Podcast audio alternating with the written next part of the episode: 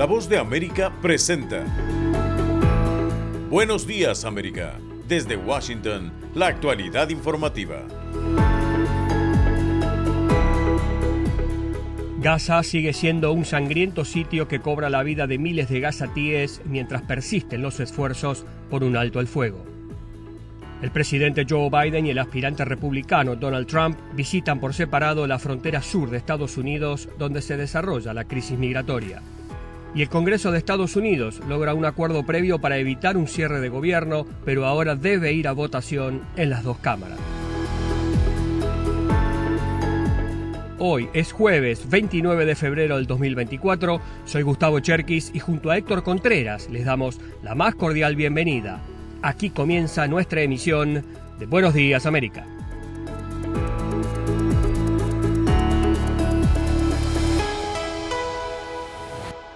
El número de fallecidos en la franja de Gaza ha sobrepasado la devastadora barrera de los 30.000, mientras aumentan las dificultades para repartir suministros básicos en la franja informa Judith Martín Rodríguez.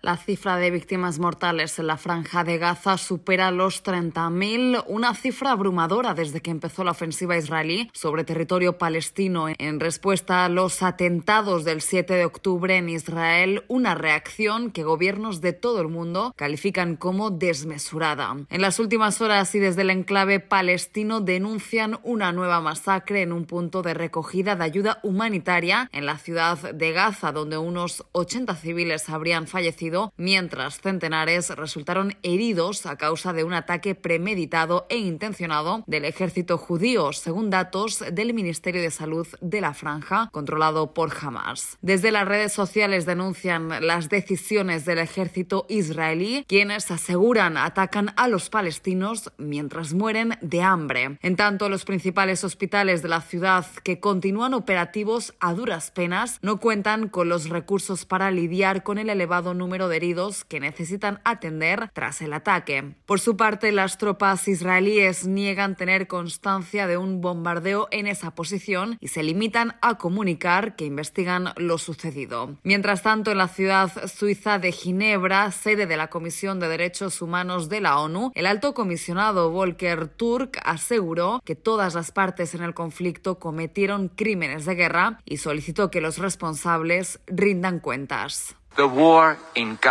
Todas las partes han cometido claras violaciones de las leyes internacionales de derechos humanos y humanitarias, incluidos crímenes de guerra y posiblemente otros crímenes bajo el derecho internacional.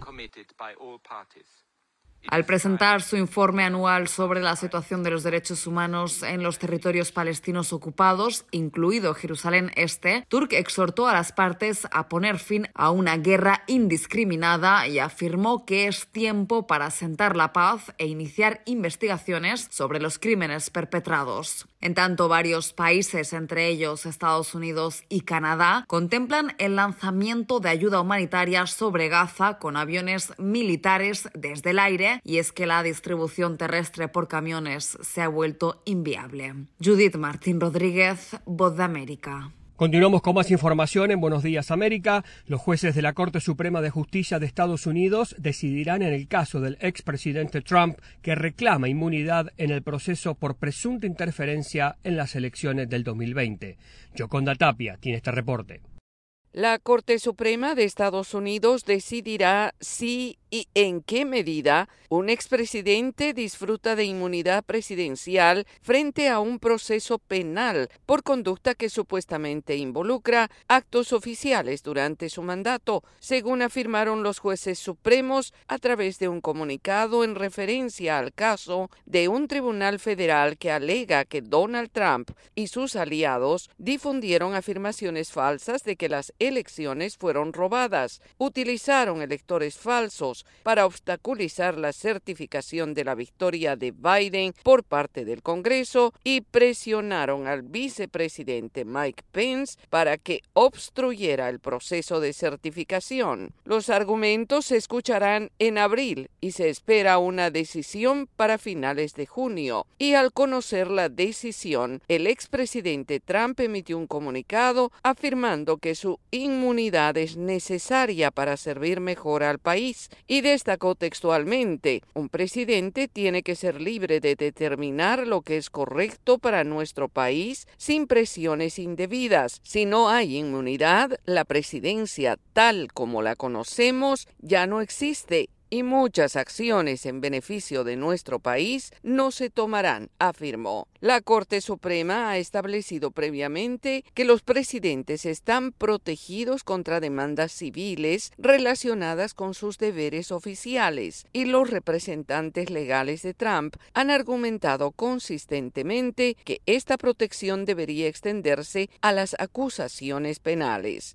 Yoconda Tapia, Voz de América, Washington. En otra información, intensas han resultado las últimas horas en el Congreso estadounidense, donde las negociaciones para evitar un cierre de gobierno el viernes avanzan por buen camino. Los líderes de ambos partidos anunciaron un acuerdo tentativo con el que se garantizarían los recursos para mantener en funcionamiento las diferentes agencias federales, lo que daría tiempo para avanzar en una negociación de una medida definitiva, algo que podría ocurrir en las próximas semanas. Vale la pena aclarar que el nuevo acuerdo tentativo deberá ser votado y aprobado antes del viernes por la Cámara de Representantes y el Senado para luego ser enviado al presidente Joe Biden para su respectiva firma y promulgación. Sin embargo, no se descarta que el proyecto entre en dificultades con los miembros del ala más conservadora de los republicanos, como sucedió anteriormente el presidente de la Cámara de Representantes, el republicano Mike Johnson, el líder de la mayoría del Senado, Chuck Schumer, el líder republicano del Senado, Mitch McConnell, y el líder demócrata de la Cámara, Hakeem Jeffries, se reunieron para hacer una declaración conjunta en la que reconocieron el valor del acuerdo alcanzado al decir, estamos de acuerdo en que el Congreso debe trabajar de manera bipartidista para financiar nuestro gobierno. Paralelamente y durante la sesión del Senado del miércoles, el líder de la minoría republicana Mitch McConnell anunció que a sus 82 años y luego de varias décadas de servicio dejará el cargo en noviembre. Uno de los talentos más subestimados de la vida es saber cuándo es el momento de pasar al siguiente capítulo. Así que hoy me presento ante ustedes para decirles que este será mi último mandato como líder republicano del Senado. Las reacciones al anuncio del líder republicano, quien es considerado el senador con más años en servicio en la historia política de los Estados Unidos, no se hicieron esperar. El presidente Joe Biden dijo lamentar la noticia y agregó textualmente, he confiado en él y hemos tenido una gran relación. Luchamos como el infierno, pero nunca, nunca, nunca se ha tergiversado nada. Algunos especialistas consideran que la negociación para evitar un cierre de gobierno, las disputas partidistas y el anuncio del retiro del líder republicano podrían tener un impacto disuasorio en la aprobación del Plan de Seguridad Nacional de 95 mil millones de dólares con el que el gobierno de Estados Unidos pretende enviar ayuda a Ucrania, Israel y otros aliados. Somos la voz de América desde Washington, D.C. Regresamos con más información aquí en Buenos Días América, tras advertir que temas como el acero y la migración son usados políticamente ante las próximas elecciones, el presidente de México, Andrés Manuel López Obrador, pidió al presidente de Estados Unidos y al primer ministro de Canadá que se moderen y no le hagan el juego a la mafia del poder económico y político en la guerra sucia en su contra. Sara Pablo tiene los detalles.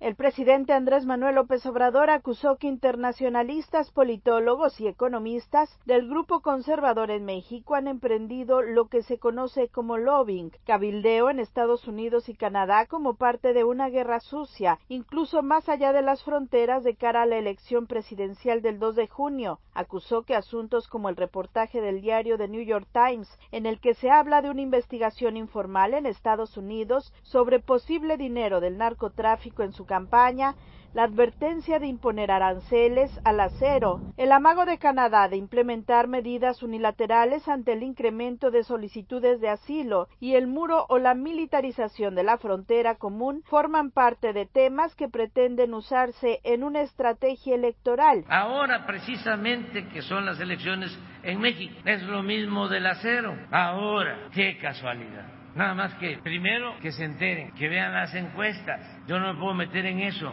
pero que entren en razón. ¿Van a poder con esas medidas, con la guerra sucia, manipular al pueblo de México? No, no. Aún más desde la estación del Tren Maya en Palenque, Chiapas, el Ejecutivo anticipó que de no haber un trato respetuoso hacia México, no participará en la cumbre de líderes de América del Norte que se tiene prevista para realizarse en la ciudad de Quebec en el mes de abril. No participen en favor de esta guerra sucia, se abstengan ayudando a la mafia del poder económico y del poder político. Por la noche se confirmó que el gobierno canadiense reimpondrá el requisito de visa para los ciudadanos mexicanos. Sara Pablo, Voz de América, desde Palenque, México. Están escuchando Buenos Días América. Hacemos una pausa y ya volvemos. Día Internacional de la Mujer. Desde la Voz de América presentamos un especial en su homenaje. Quiero unir mi voz a las voces de todas las personas que creen que el cambio es. Perfiles con impacto. Cinco especiales con historias de vida de mujeres que con su labor, empeño y ejemplo han cambiado la vida de muchas personas. En el Día Internacional de la Mujer. Los esperamos en Buenos Días América, desde el lunes 4 hasta el viernes 8 de marzo. Estamos en nuestra página vozdeamerica.com y a través de nuestra red de afiliadas en todo el continente. Perfiles con impacto, un especial de la Voz de América por el Día Internacional de la Mujer.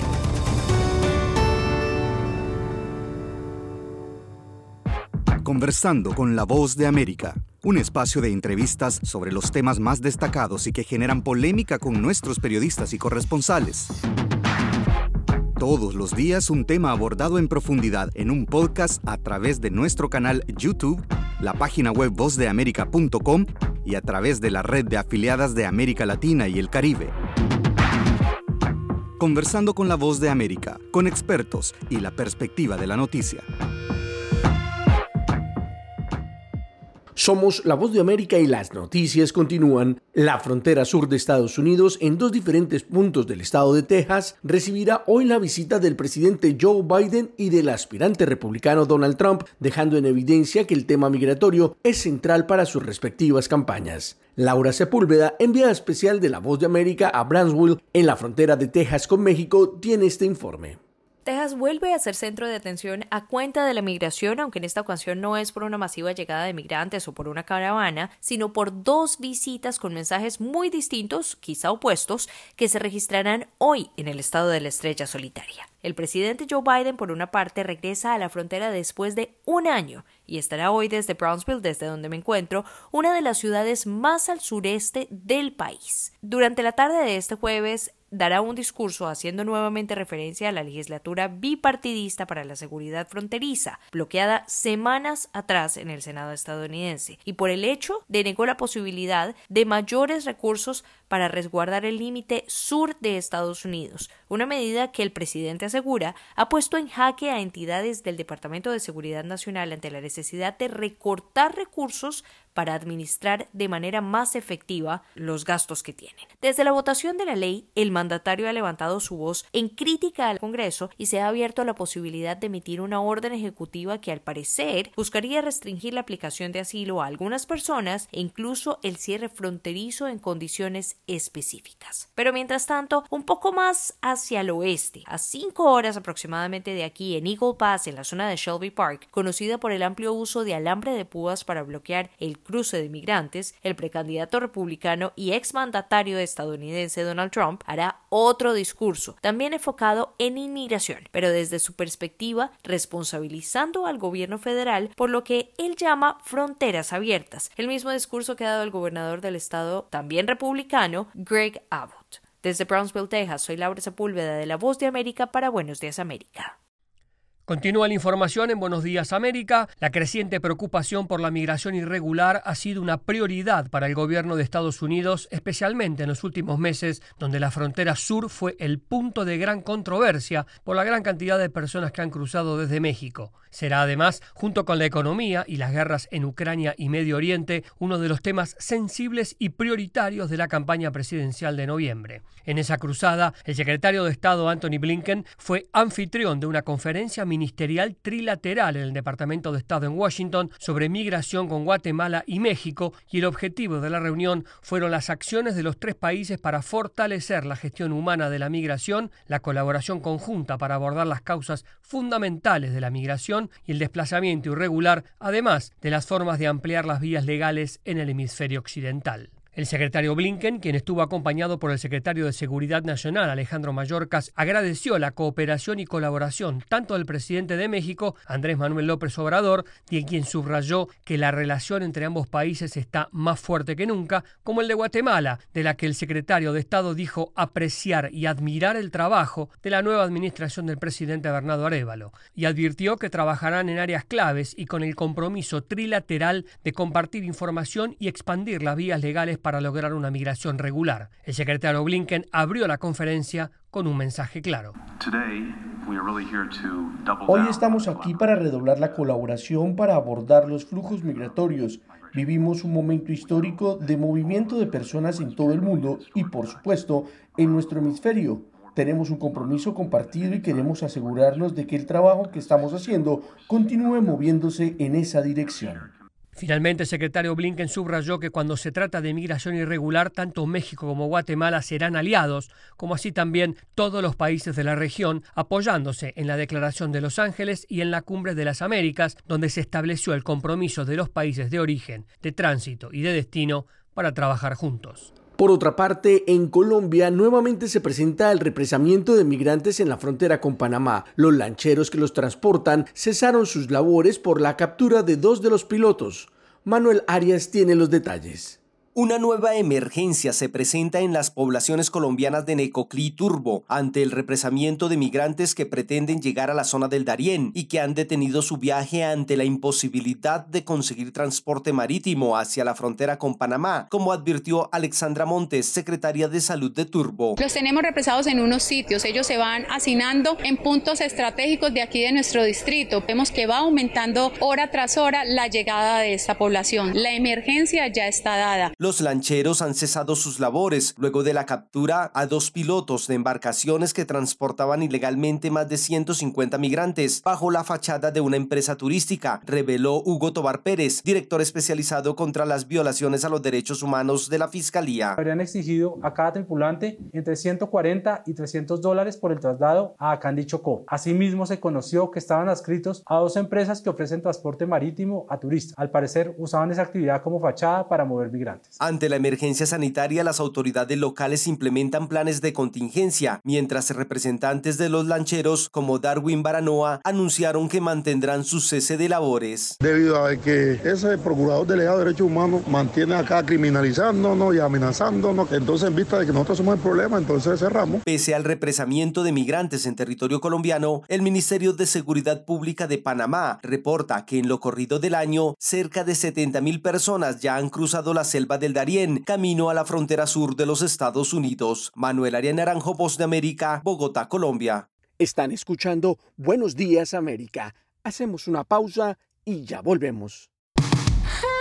Día Internacional de la Mujer. Desde la Voz de América presentamos un especial en su homenaje.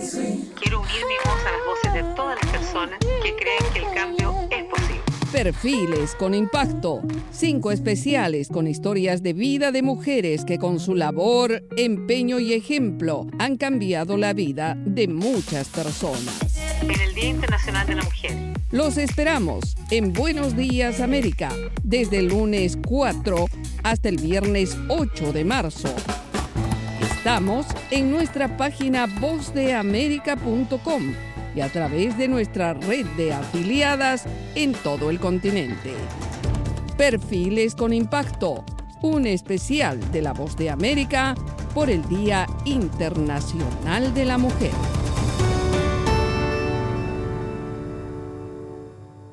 Regresamos con más información en Buenos Días América. El Parlamento de Venezuela junto a diversos sectores del país firmaron una propuesta de calendario electoral que presentarán al Poder Electoral. Carolina Alcalde tiene los detalles. El Parlamento venezolano de mayoría oficialista junto a representantes de diversos sectores del país propondrán al Poder Electoral al menos 27 fechas para celebrar elecciones presidenciales en Venezuela que están plasmadas en un documento de consenso firmado el miércoles. Jorge Rodríguez, presidente del Parlamento, dijo que el documento que asegura contiene todas las garantías electorales fundamentales y que sustituye al acuerdo de Barbados firmado con la plataforma unitaria de la oposición será enviado el viernes al Consejo Nacional Electoral, que no se ha pronunciado sobre la fecha ni el cronograma electoral. Quien decide la fecha de una elección en Venezuela es el Consejo Nacional Electoral. Nosotros lo que dimos, le dimos fue insumos y de dónde provenían muchos de esos insumos, los que se encuentran en el marco establecido por el Acuerdo de Barbados, que señala el segundo semestre del año 2024, algunos que preferían una fecha muy anterior de esa elección. En tanto, más temprano, el comando de campaña de María Corina Machado afirmó que se mantienen apegados al Acuerdo de Barbados y que independientemente de la fecha y el cronograma que se establezca, la aspirante presidencial ganará las elecciones. Lo lógico sería que se cumpla con la ley de procesos electorales, que se cumpla con el acuerdo de Barbados que dejaba muy claro que la elección presidencial iba a ser en el segundo semestre del año 2024. Pero si incumplen con los laxos, hasta incumpliendo, ahí va a estar María Corina como candidata, ahí la vamos a acompañar y vamos a ganar la elección presidencial. No importa la fecha ni el cronograma que ponga. El gobierno y la plataforma unitaria de la oposición se acusan mutuamente de haber violado los acuerdos de Barbados. Carolina Alcalde, Voz de América, Caracas. Y ahora, en Buenos Días América, nos vamos a la sala de redacción de La Voz de América. El Papa Francisco cumple su agenda en el Vaticano luego de estar por horas en el Hospital Gemelli en Roma para pruebas diagnosticadas debido a una leve enfermedad gripal. Esta es una actualización de nuestra sala de redacción.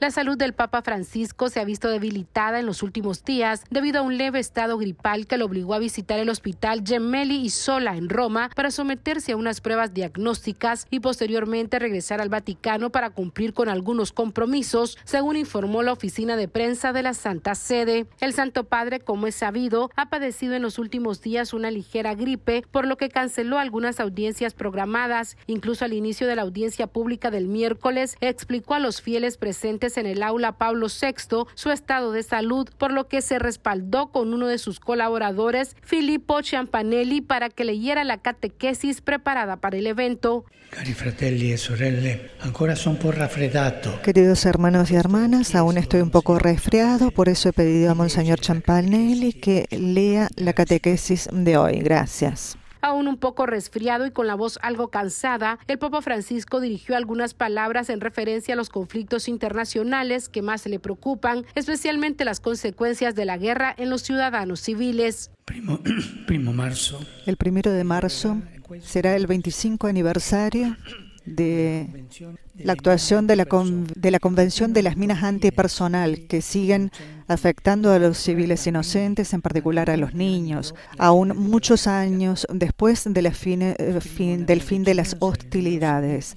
Expreso mi cercanía a las numerosas víctimas de estos armamentos. El estado de salud del Santo Padre ha sido preocupante en sus últimas comparecencias públicas. La semana pasada sufrió una tos persistente durante la misa del miércoles de ceniza que presidió en una iglesia de Roma y optó por no participar en la tradicional procesión que da comienzo a la cuaresma. Esta fue una actualización de la sala de redacción. Están escuchando Buenos Días América. Hacemos una pausa y ya volvemos.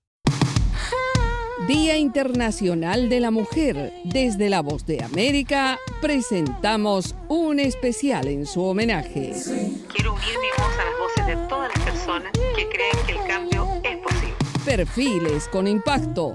Cinco especiales con historias de vida de mujeres que con su labor, empeño y ejemplo han cambiado la vida de muchas personas.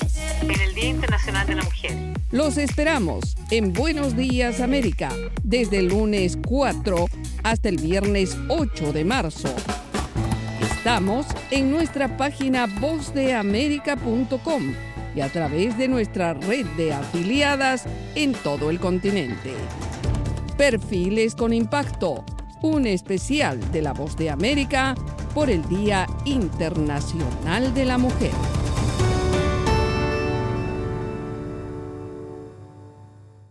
De costa a costa. Toda mi familia está en... De frontera a frontera. ecuatorianas que están llegando... Los sucesos que ocurren en todo Estados Unidos y más impactan a Latinoamérica. Estados Unidos al día. De lunes a viernes, la información con Tony Cano. Desde la Voz de América en Washington por su emisora local favorita en América Latina. Momento deportivo en La Voz de América. Les informa Henry Llanos. En el baloncesto de la NBA, LeBron James anotó 34 puntos, incluidos 19 durante un brillante cuarto periodo por los Lakers de Los Ángeles, que remontaron un déficit de 21 unidades y terminaron venciendo el miércoles de forma dramática a los Clippers de la misma ciudad por 116-112.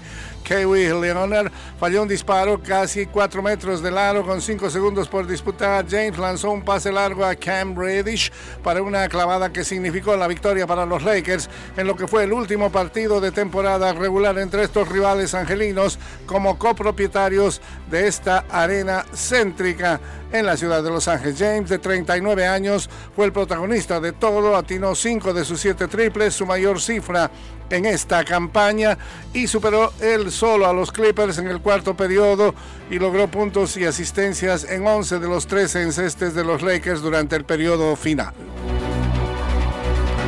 Y el jueves, cuando el presidente francés Emmanuel Macron inaugure la Villa Olímpica, verá una zona otrora decadente de la ciudad transformada en uno de los principales centros de actividad para los Juegos Olímpicos de París. La villa se ubica en el suburbio de Saint-Denis, conocido en el mundo del deporte como la sede del Stade de France, donde juegan las selecciones nacionales de fútbol y rugby pero el área por sí misma es una de las más pobres de Francia y fue el escenario de una serie de disturbios el año pasado, luego que un policía mató a tiros a un adolescente de ascendencia norafricana en otro suburbio capitalino.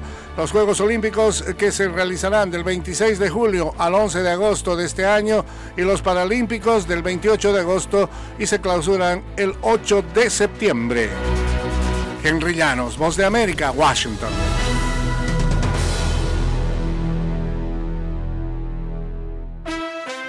Desde Washington le saluda Alejandro Escalona. Esta es la voz de América. Paramount Pictures realizará una nueva versión de la película Naked Gun. Liam Neeson interpretará al torpe detective de policía Frank Drebin en el papel que hizo famoso el recordado actor Leslie Nielsen. Akiva Schaefer dirigirá la película cuyo estreno está previsto para 2025, julio del próximo año. El guion es de Daniel Gregor, Douglas Manny, Schaefer, quienes colaboraron en Chip and Dale Guardabosques de Rescate, una película de 2022. Los filmes de Naked Gun se derivan de la serie de televisión Police Squad. Leslie Nielsen murió en 2010 a los 84 años. Antes de interpretar al teniente Drevin, Nielsen había sido principalmente un actor dramático. La actriz y modelo estadounidense Hunter Schaefer estuvo entre las decenas de manifestantes contra la guerra arrestados en la sede de la cadena NBC en Manhattan durante la aparición del presidente Joe Biden en Late Night with Seth Meyers esta semana. La estrella de euforia de 25 años formó parte de un grupo de más de 100 manifestantes que llenaron el vestíbulo del 30 Rockefeller Plaza para pedir un alto el fuego en la guerra entre Israel y Hamas. John Bon Jovi, miembro del Salón de la Fama del Rock and Roll, participará en las dos primeras carreras IndyCar de la temporada junto al cuatro veces ganador de las 500 millas de Indianápolis, Helio Castro Neves. El canal Bon Jovi Radio de Sirius XM aparecerá en autos tanto en la carrera inaugural de la temporada del próximo fin de semana en St. Petersburg, Florida, como en el reto de un millón de dólares en el Thermal Auto Club de California a fines de marzo y llevarán trajes contra incendios personalizados de Bon Jovi Radio. Y para cerrar febrero, este año es bisiesto, ¿no? Hoy es 29 de febrero. Esta semana estuvo de cumpleaños el cantautor Josh Groban, 43 años. Sus primeros cuatro álbumes fueron multiplatino, eventualmente fue uno de los cantantes de mayor venta en Estados Unidos. Hasta la fecha, Josh Groban ha vendido 25 millones de discos a escala global y también ha ganado premios como músico y actor de teatro, cine y televisión. Voz de América Radio Entretenimiento. Estas son las noticias del espectáculo. The Naked Gun from the files of Police Squad. Coming this Christmas.